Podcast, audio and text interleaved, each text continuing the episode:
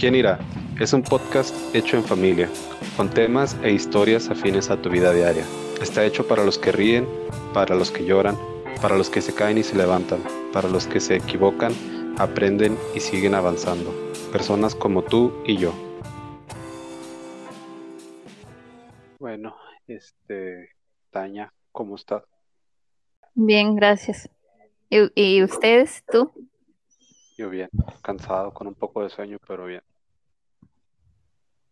Carlos. Yo, yo muy bien, gracias a Dios. Ya, ya hoy ya hizo calor bien, sin viento, entonces el mejor día para mí en mucho tiempo. Y ya quiero calor, ya, ya no quiero frío. Tuma, ¿cómo, cómo estás? Bien, muy bien, gracias, gracias, todo está muy bien, me siento muy bien, muy a gusto, Qué bueno, bueno que todos estamos bien. Este, sí. Bueno, les vengo a traer otro tema ah, de algo que eh, hablé con Isaí esta semana. Tuve, tuvimos un tiempo para platicar y sentarnos y nos comimos una torta de barbacoa de ahí del Güero, que estuvo nice y estábamos platicando.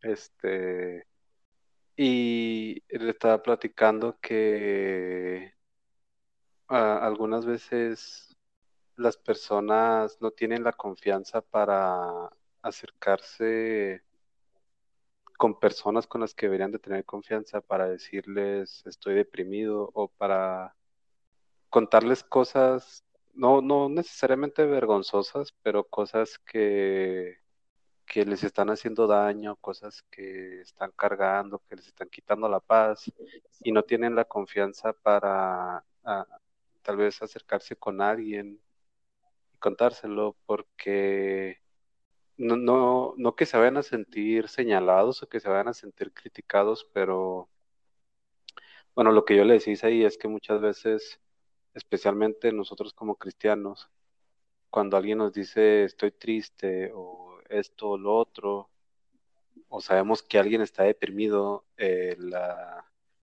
el diagnóstico es siempre no estás buscando a Dios o no estás leyendo lo suficiente la Biblia o no estás orando lo suficiente. Eh, ponte a orar, ponte a leer la Biblia, busca a Dios y se te va a quitar la depresión o lo que sea. Y yo le platicaba que incluso que yo pasé por una depresión, pasé por una depresión muy fuerte, mm, no entendía realmente cómo puede afectar la depresión a una persona, incluso aunque lo viví. Y le decía a Isaí que yo creía que la depresión era cuestión de, de, como hemos dicho, así como de ponerte las pilas, de cambiar tu mentalidad y, y levantarte. Pero realmente la depresión, eh, he aprendido leyendo y viendo casos que realmente la depresión es como una enfermedad más, es como una enfermedad que si no se trata, que si no se le da el tratamiento, puede irse deteriorando hasta terminar con la vida de alguien, como un resfriado común que no se atiende, o sea, puede convertirse en algo mucho, mucho peor.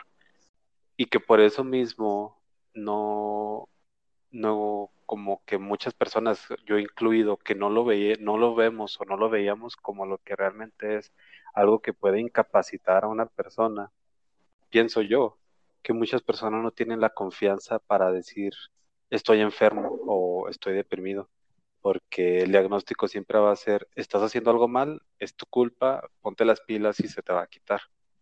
Pues a lo que quiero llegar es que uno siempre quiere darle la solución de todo a los problemas de las demás personas, pero realmente nunca pues vamos a poder entender cómo se sienten o qué está viviendo la otra persona y lo mejor que podemos hacer es hacer el esfuerzo por intentar no sé, tal vez estoy redundando mucho, pero hacer un esfuerzo por intentar entender cómo se siente esa persona. No sé ustedes qué piensan, si, si me di a entender.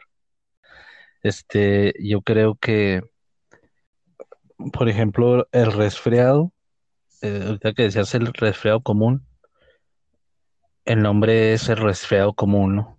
Pero desde la perspectiva o estando en el cuerpo de cada quien, todos lo perciben distinto, me imagino. A lo mejor yo, yo tengo, yo puedo sentir mucha molestia por la congestión nasal y realmente la, eh, la garganta seca no me, no me molesta, pero a lo mejor a otra persona la congestión nasal no le molesta como la garganta seca. O sea, es igual en, en, en otros ámbitos, en la depresión o en el enojo o en cualquier otra situación sentimental o emocional que pudiera estar pasando una persona. Porque incluso quien ya lo vivió, en el caso tuyo de la, de la depresión, quien realmente ya lo vivió, no es igual a alguien que lo está pasando y que también ah, tiene ideas este, suicidas o cosas así, ¿no? No es siempre el mismo motivo, las mismas razones. Entonces, el haber pasado por algo, debemos de testificar y decir nuestra experiencia para que sirva de ayuda a otras personas, más no quiere decir, como tú dices, que sea la solución. Y tienes razón en eso. Tendemos a creer tener la solución de muchas cosas y de los problemas de las personas, pero no somos capaces incluso de reparar los nuestros propios y caemos en el error de tener la solución para las personas y darles como que la receta secreta, la receta mágica, entre comillas, y decir, y sacudirnos las manos y, y irnos y decir, bueno, yo ya le di la solución, ya si lo quiere tomar, pues que lo haga, y si no, pues allá él o allá ella. Y Sí, caemos en este, en ese error muy burdo. Incluso si buscamos en la palabra o en la Biblia algo, nos dice que acompañemos a las personas, que lloremos con los que lloran, que riamos con los que ríen, pero no dice, dale la, dale la solución al que está triste, o, porque en sí la única solución ya sabemos quién es, pero no, no nos da a nosotros esa, ese derecho de, de minimizar la circunstancia de otra persona por el hecho de haberla vivido. sí. Y de hecho, cuando estaba hablando con Isaí, me acordé de, no sé si Taña, ¿te acuerdas? Pero me acordé de cuando yo creo que tenía 16 o 15 años. Y si yo tenía 16 o 15 años, también tenía 16 o 17. Pero el caso es que apenas estábamos yendo, empezando a ir a, la iglesia cristiana allá en Las Vegas. Bueno, pero el caso es que íbamos y yo me estaba empezando a involucrar mucho por lo que ya les he contado, de que, eh, pero por una parte sí estaba leyendo la Biblia, no la entendía realmente, nada más la leía por leerla, pero no la entendía. Y yo me acuerdo que en ese tiempo Taña batallaba mucho, este, y ella tenía una Biblia, me acuerdo que era una Biblia blanca como con un, como con una foto de una rosa o algo así, este, pero nunca la leía. Y yo me acuerdo que una vez le dije, es que ¿por qué no la lees? ¿Por qué no quieres leer la Biblia? Me dijiste, Taya, pero creo que era que no tenías la motivación para leerla. Y yo cuando me, cuando me dijiste eso, me quedé, yo me acuerdo que me quedé pensando, pues ¿qué otra motivación puedes necesitar si sabes que Dios es Dios y o sea, no, no me acuerdo qué te contesté, pero sí se me hizo muy ilógico que me dijeras, es que no tengo la motivación para leerla. Y yo pensé, pues, pues entonces te vas a quedar igual, o sea, si no haces algo te vas a quedar igual. Y pues es lo que, lo que dices, que queremos darle la solución a las personas y muchas veces incluso ni siquiera decirle nada a las personas, nada más como que estar ahí con las personas, o sea, nada más que sepan, que te vean o que te sientan físicamente ahí al lado de ellos. Como que pienso yo que eso vale más que cualquier palabra mágica que creas que puedes decir. De, es- de eso que me dices, no, no me acuerdo. Lo que sí sé es que no, por más que leía, no entendía lo que estaba leyendo de la Biblia. Probablemente por eso no la leía. y, y de hecho yo he escuchado a gente incluso que dice que, y tal vez yo en algún momento de mi vida cometí ese error, pero ahora que, gracias a Dios, se puede decir que puedo entender un poco más a, a otras personas y, y trato de no juzgar y criticar tanto como lo hacía antes, porque aún lo hago. este, y es algo con lo que batallo. A lo mejor no lo hago abiertamente, pero mi mente está ah, haciéndolo constantemente. Eh, hay gente que se atreve a decir que, y digo se atreve porque tal vez lo dice hasta con un sustento bíblico, como decía Tania la no entendía que podemos decir que tal vez tenía el entendimiento entenebrecido, como lo dice la Biblia, ¿no? Pero digamos que realmente hay gente que, que tal vez porque no tuvo a lo mejor una educación o cualquier cosa y que no entiende algo y tiene la confianza de irle a preguntar a alguien, oye, ¿qué significa? Y, y la otra persona se le hace tan lógico y, la critica o le dice, no, ¿cómo no vas a entender esto? Hay, hay detalles tan, ajá, o sea, hay detalles tan sensibles que, que son tan mínimos, pero que pueden dañar tanto una persona. Hay gente que, que por eso se ha ido de las iglesias y, y a lo mejor eso ha dañado su corazón y de ahí no han querido saber nada de, de Dios o de los cristianos o de los creyentes, como les quieras llamar, por una cosa tan sencilla, porque a lo mejor eh, es, no sé, es algo que a lo mejor no entendieron y por una distracción, otra cosa, y ya la otra persona la está señalando y como tú dices, de, menso no lo baja. Yo, yo este quería decir que cuando yo pasé por la depresión, que ni siquiera me di cuenta que estaba en depresión hasta que toqué fondo y luego Dios vino y me salvó. Mm, no sé de qué manera puede salir una persona por sí mismo o por sí misma de una depresión, porque yo no, yo no lo logré. Dios me salvó de eso. Lo que sí, lo que sí he aprendido es que con el amor de Dios empiezas a, a despertar y a entender muchas cosas y te das cuenta que sí puedes ser más empático y sí eres más empático porque Dios te, te guía y te ayuda y te enseña a hacerlo en su amor. Y bueno, la, en la plática pasada tocábamos el tema de que, de que Dios es amor y, y lo más grande de la existencia es el amor, que no, no hay nada más poderoso que eso.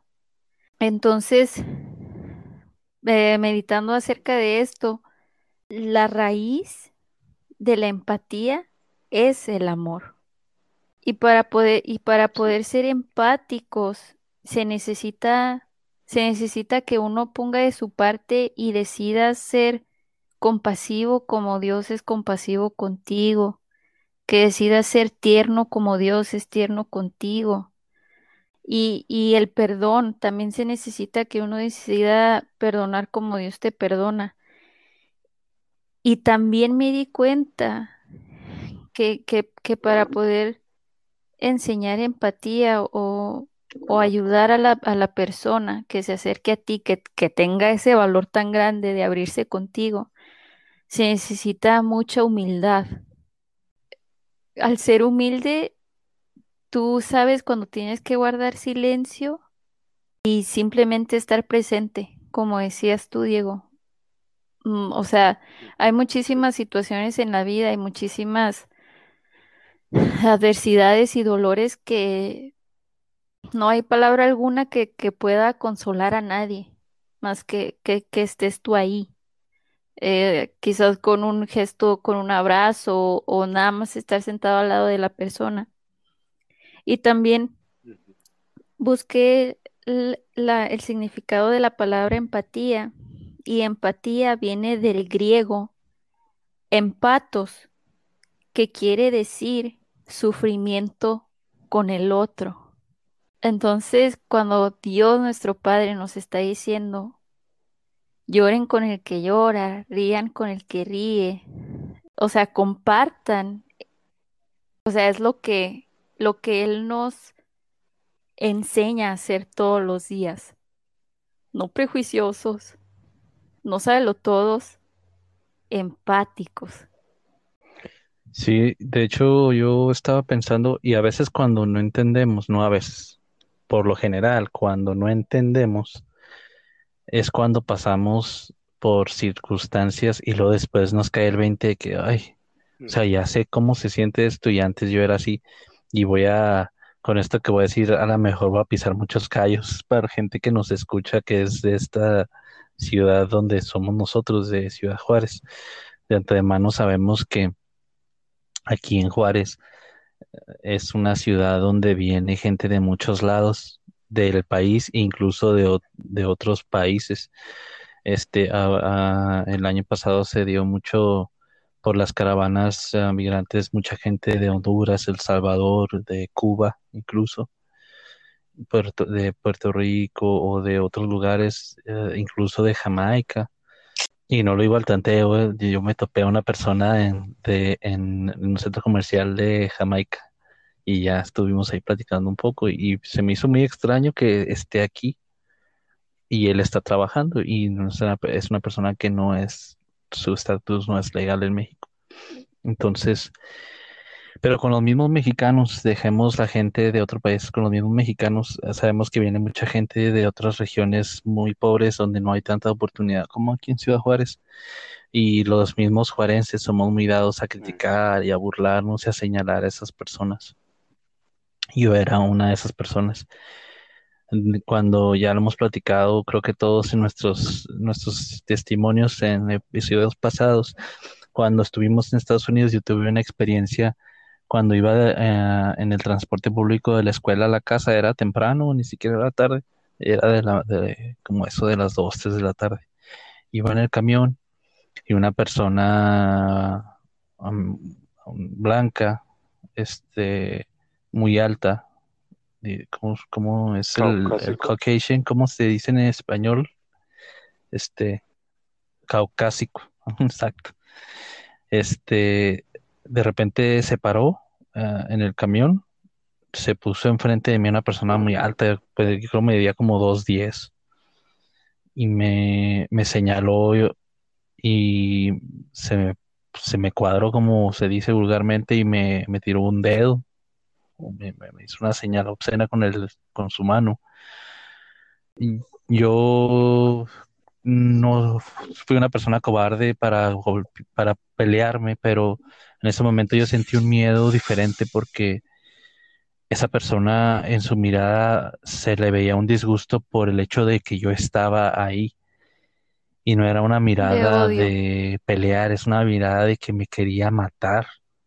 Un, un odio racial fuerte, ajá, exacto. Y eso me causó un temor muy particular. Y así pasaron, a mí se me hizo eterno, pero yo creo que fueron como, no sé, un minuto, un minuto y medio y se bajó en la siguiente parada. Y se fue. Cuando se bajó el camión me siguió señalando y tirándome esa señal obscena hasta que el camión se fue.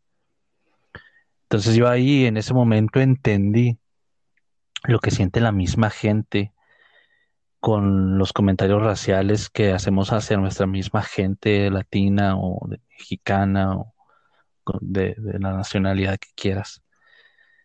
Y a veces para tener esa empatía y no entendemos, somos tan cabeza dura que Dios nos hace pasar por circunstancias para que realmente nos pone en los zapatos de esas personas y ahí es cuando entendemos a la fuerza o por circunstancias así. Entonces, como decía ahora un, predicador que está yendo ahí a, la iglesia a la que nosotros acudimos, mejor entendamos y no queramos que pasemos por circunstancias así. Es mejor hacer caso a que Dios nos tenga que podar o corregir pasándonos por esas circunstancias. Pues sí, em, yo escuchándolos soy del, del pensamiento que, que para ser empáticos, o sea, somos muy dados todos, todos, todos los seres humanos a, que si alguien viene hacia nosotros y nos dice, sabes que me está pasando esto y lo otro o así, eh, primero está la crítica. Es más, todavía ni, ni la persona termina de, de contarnos lo que le está pasando cuando uno ya hizo todo, toda la crítica completa y ya le está diciendo, es que ¿por qué hiciste esto? Otra vez que te digas, dile que esto, haz esto, al otro. Y, y no damos eh, ah, la oportunidad de lo que necesita la persona. que solo necesita que lo escuchen. Y yo en lo personal me esfuerzo mucho, mucho me esfuerzo para no, no caer. Yo, yo es una de las cosas que hoy por hoy sigo tratando de, de apaciguar dentro de mí, de, de quitar eso de, de esa, esa mala costumbre de mí. Porque ahorita Tania decía que para que la persona se arrime y te diga, tú tienes que tener la, la humildad, ¿verdad?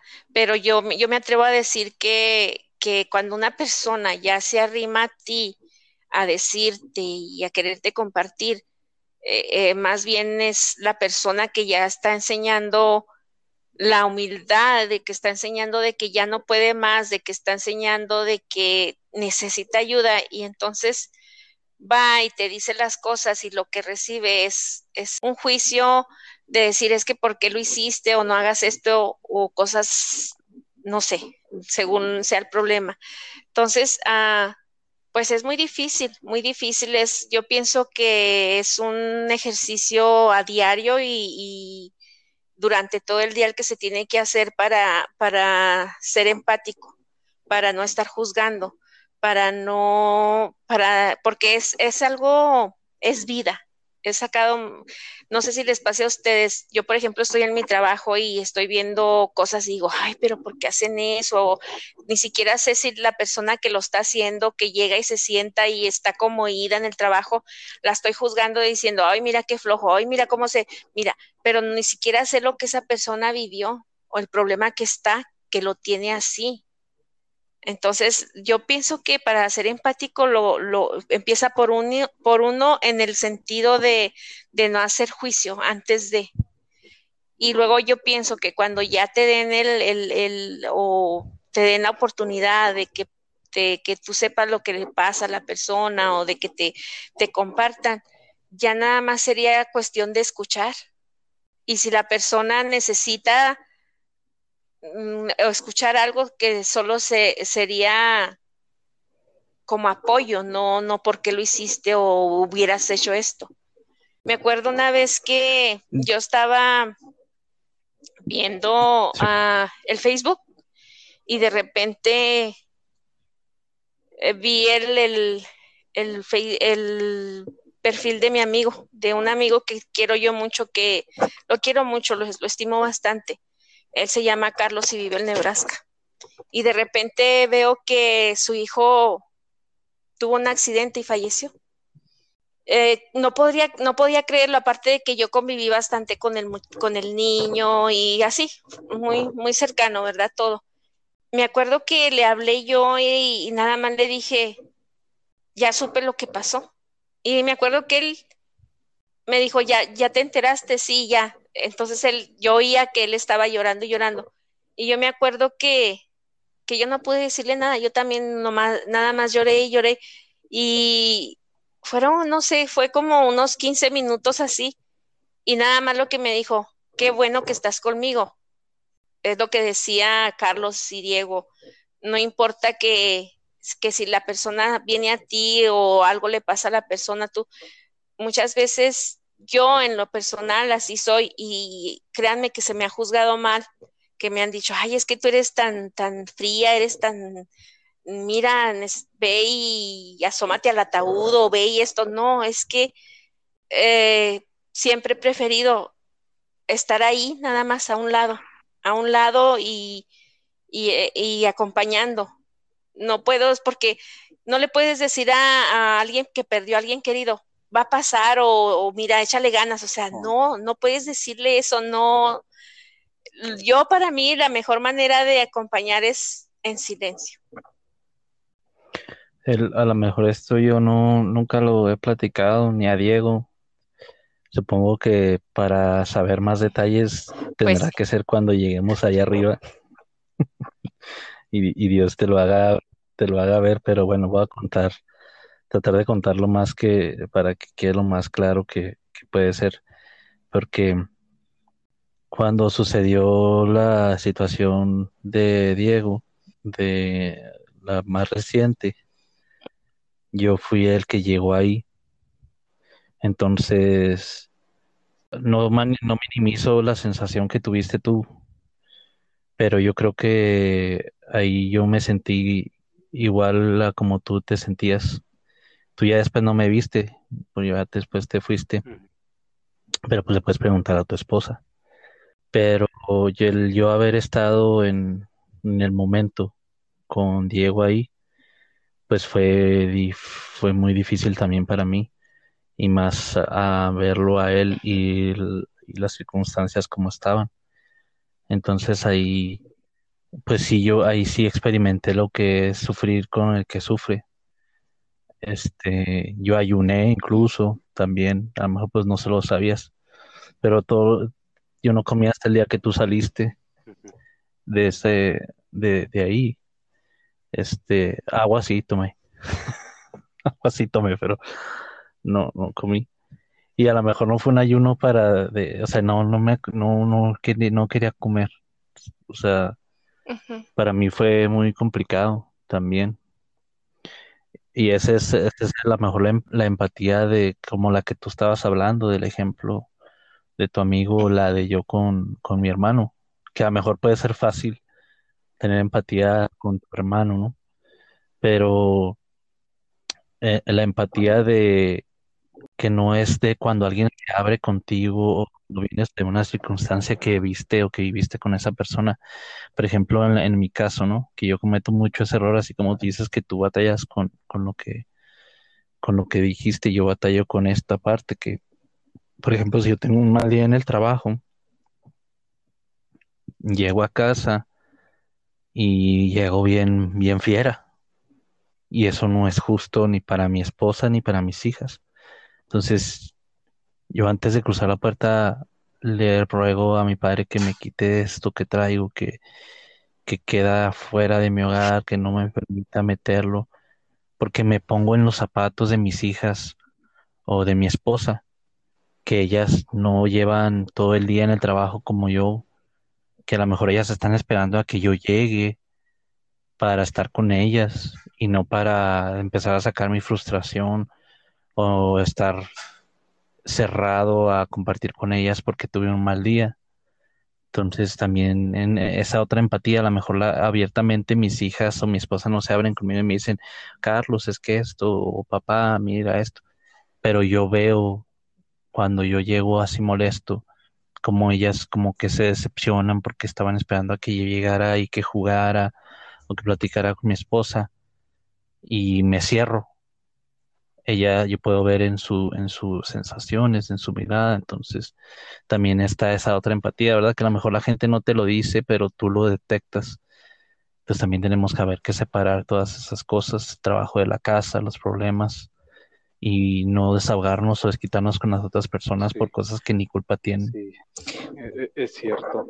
Y yo, bueno, nada más quiero contar algo rápido que este nada más que si lo cuento voy a tener que balconear a, una persona, así que no voy a decir quién es, nada más voy a decir que es una persona que yo aprecio mucho.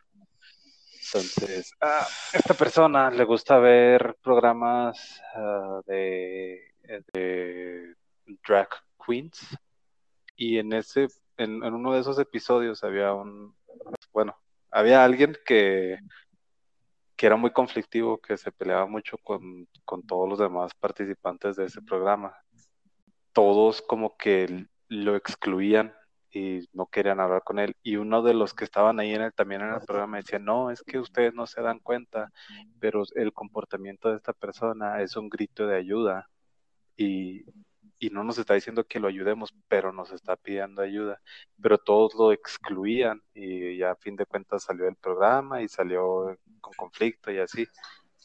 Y yo le decía a esta persona que aprecio mucho, le decía, pues mira, yo no comparto con estas personas el, el o sea, no la aceptación solapadora, sino la aceptación de que no los juzgo, porque yo creo que la actitud de que siendo hombres se disfracen de mujeres y actúen como mujeres, para mí también es un grito de ayuda, pero no, nunca sería lo correcto ir a decirle a esta persona lo que estás haciendo es, un, es estar pidiendo ayuda, ni tampoco decirle lo que estás haciendo está mal, porque muchas veces la vida no es tan blanco y negro, muchas veces la vida es mucho más complicada de que como la mayoría de los, de los cristianos la, teníamos o la tenemos ah, entendida de que esto es negro y esto es malo, digo, esto es negro y esto es blanco, esto es bueno y esto es malo, tú estás haciendo mal, arrepiéntete y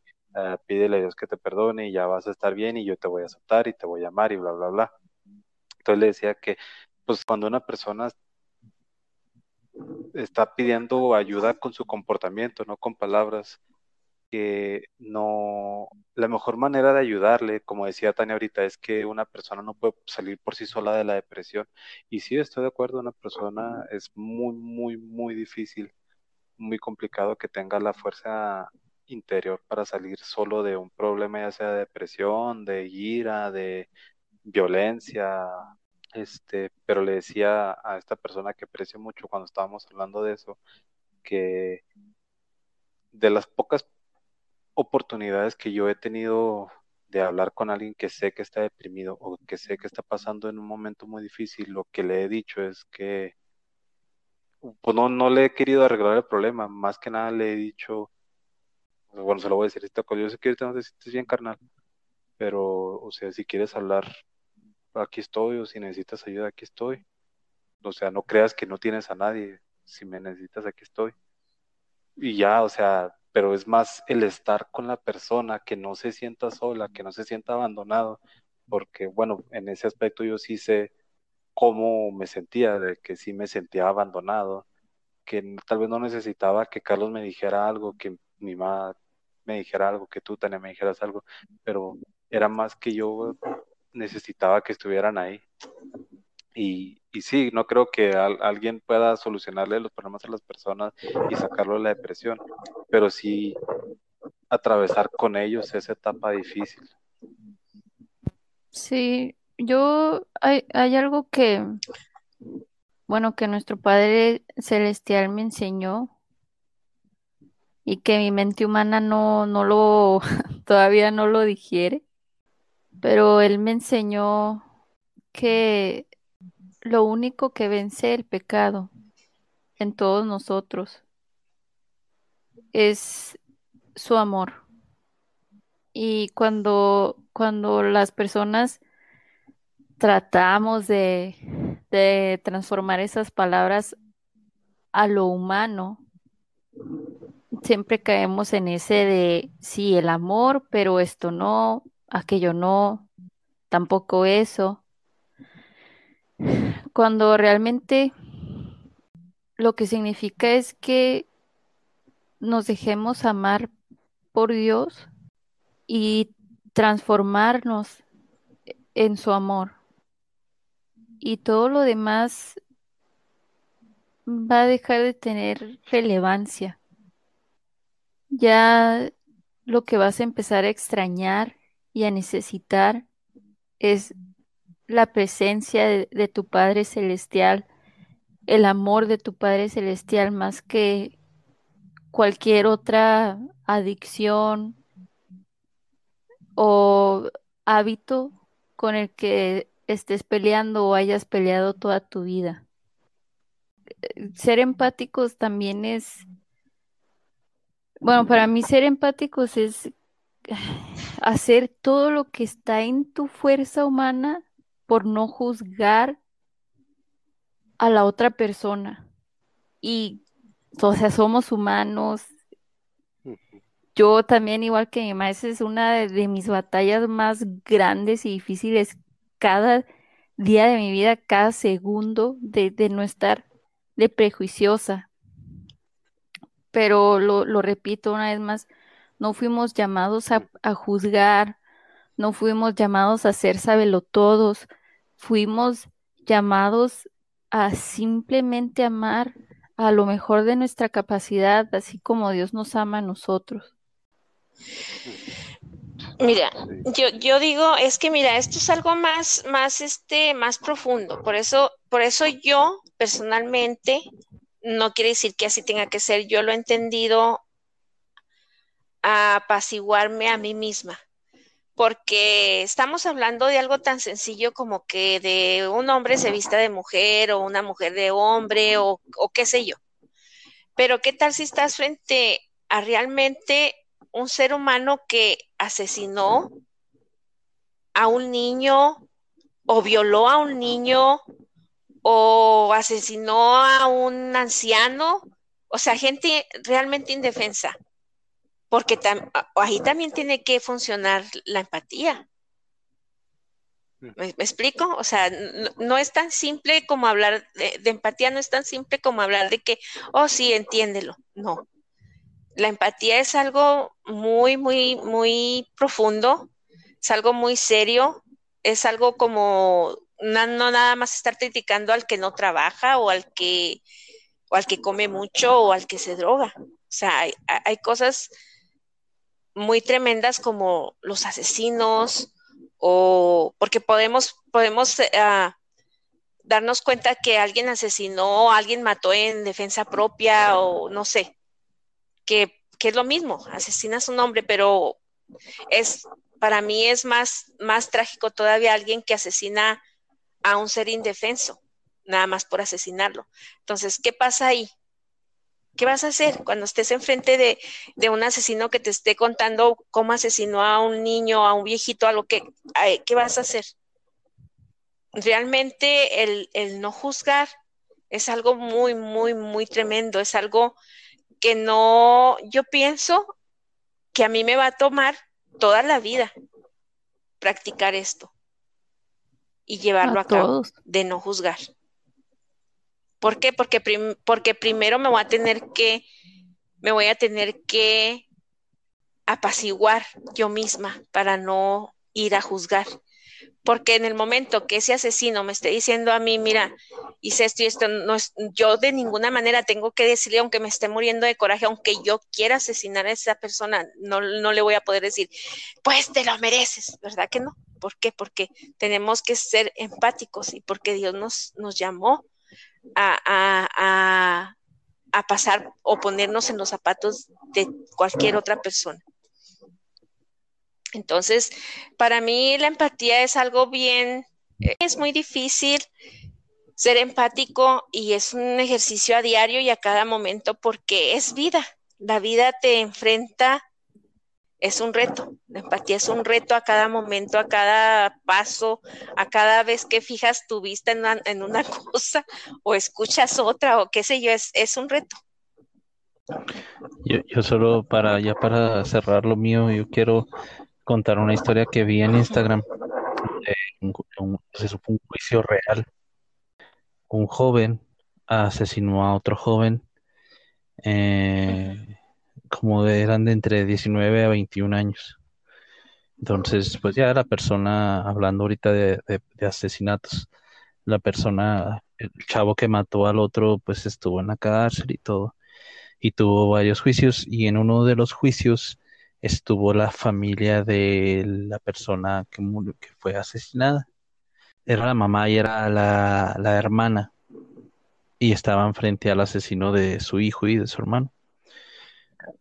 Y cuando ellas estaban contando, digamos, o testificando, no sé cómo se le llama en el juicio, la persona que el asesino se burlaba, se mofaba. Y ahí está la grabación en el video de Instagram. Y eso hizo enojar mucho al juez.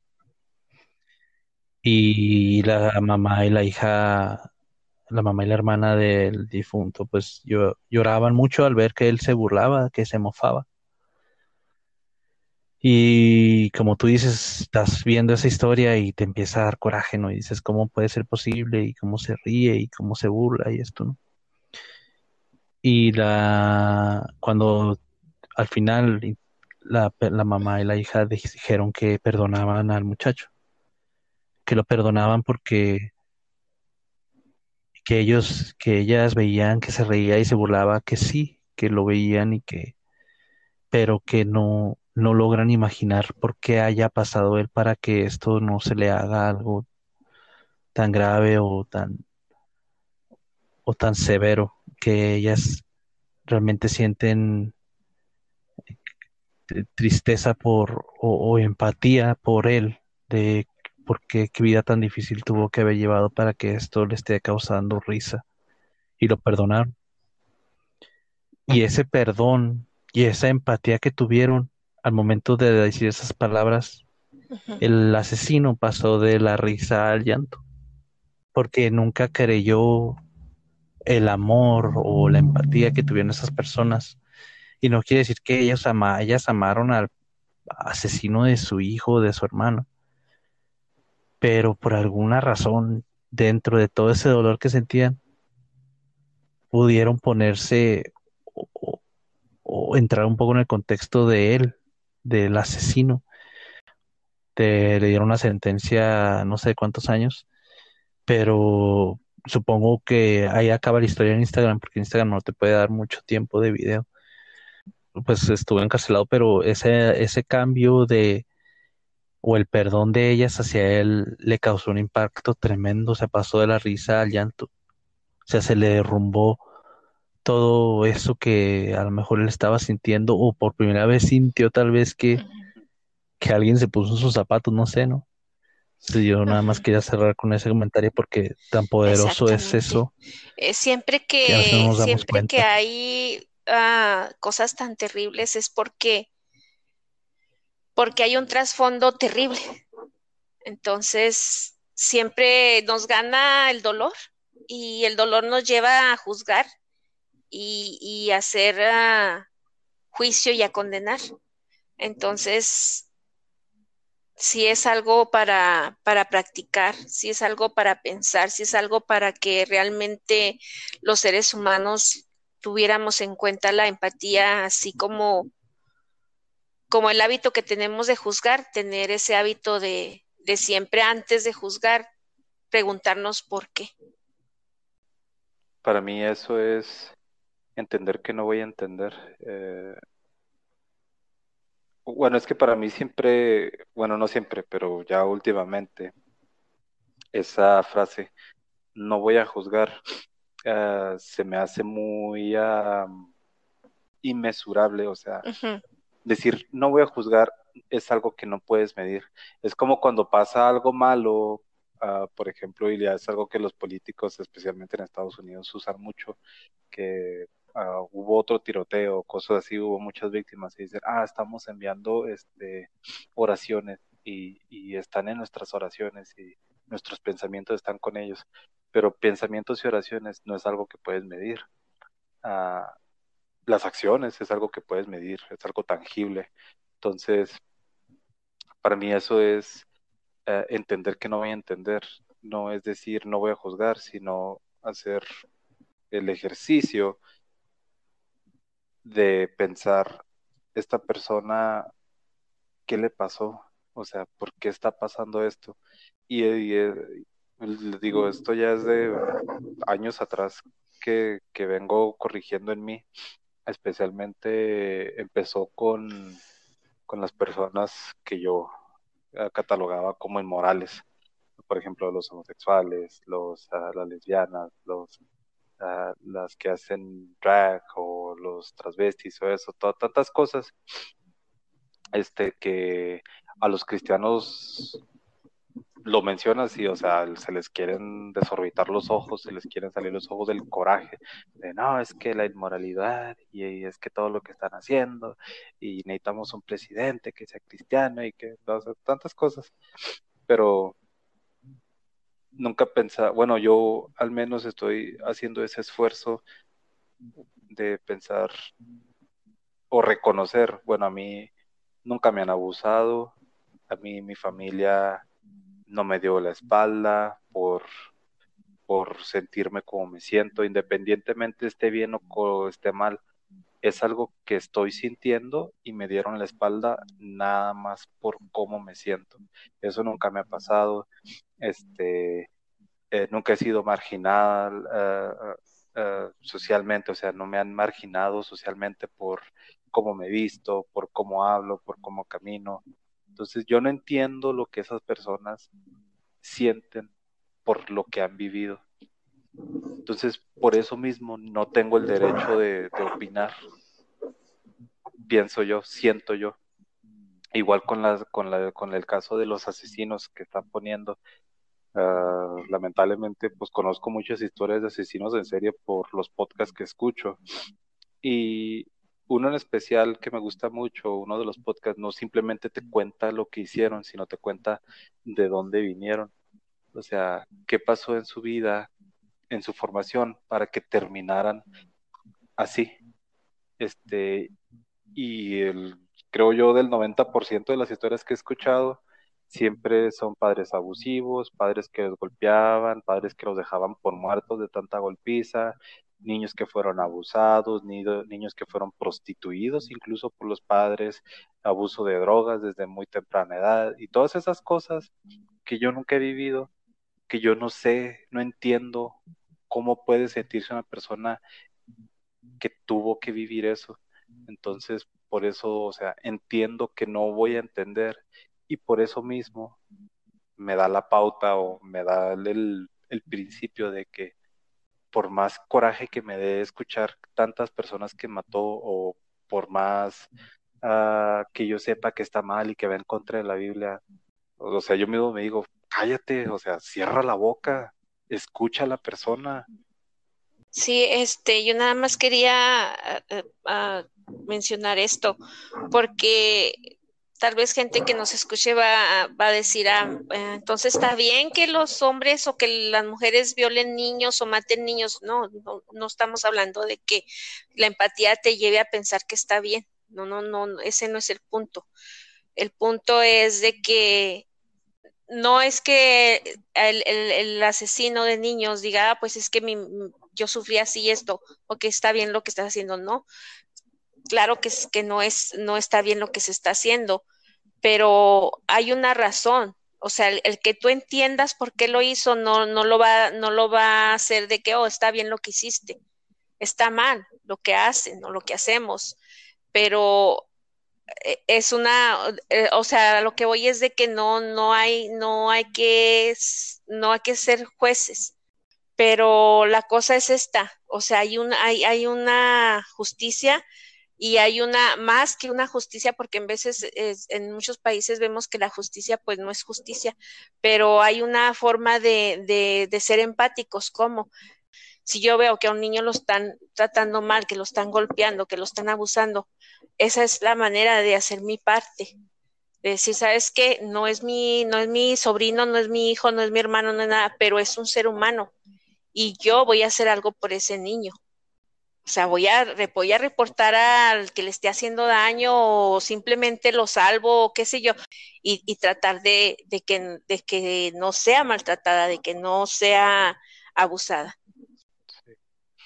Sí, este, yo nada más quiero decir algo así rápido de, lo que decías, de que sí, bueno, eh, el que el te pongas en, intentes ponerte en el lugar de alguien que cometió un crimen no significa que lo perdonas y que eh, ya no pasa nada, o sea, pobrecito, lo abusaron de niño, o sea, o sea, no tenía intención, o sea, no se trata de eso, se trata de que todos somos responsables de nuestras acciones. Si yo cometo un crimen, independientemente de cuál sea mi trasfondo, soy responsable por mis acciones y si cometo un crimen, incluso si estoy arrepentido, soy acreedor a la sentencia de, eh, cual sea cual sea la sentencia del crimen que cometí. Entonces, o sea, en este mundo se, el mundo se rige por leyes.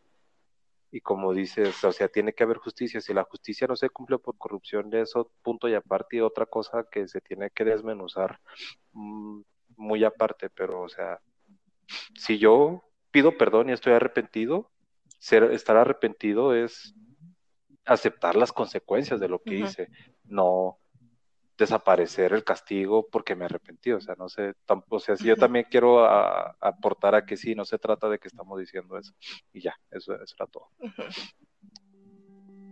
Bueno, gracias Tania, Carlos, más gracias por haber participado. Este, a las personas que nos estén escuchando también gracias por darnos su tiempo y escuchar esta plática que tuvimos. la tuvimos con ustedes en mente. Eh, para nosotros es siempre muy ah, edificante y gratificante platicar ante nosotros de estas cosas eh, y esperamos que sea igual para ustedes el escuchar. Y pues si quieren ser parte de la conversación o tienen alguna opinión, algo que decirnos, pueden escribirnos a la dirección de correo electrónico quien irá podcast outlook.com o también en nuestras redes sociales y la descripción para cada una de nuestras redes sociales está en la descripción del episodio. Eh, y pues una vez más gracias por su tiempo y que tengan un excelente día.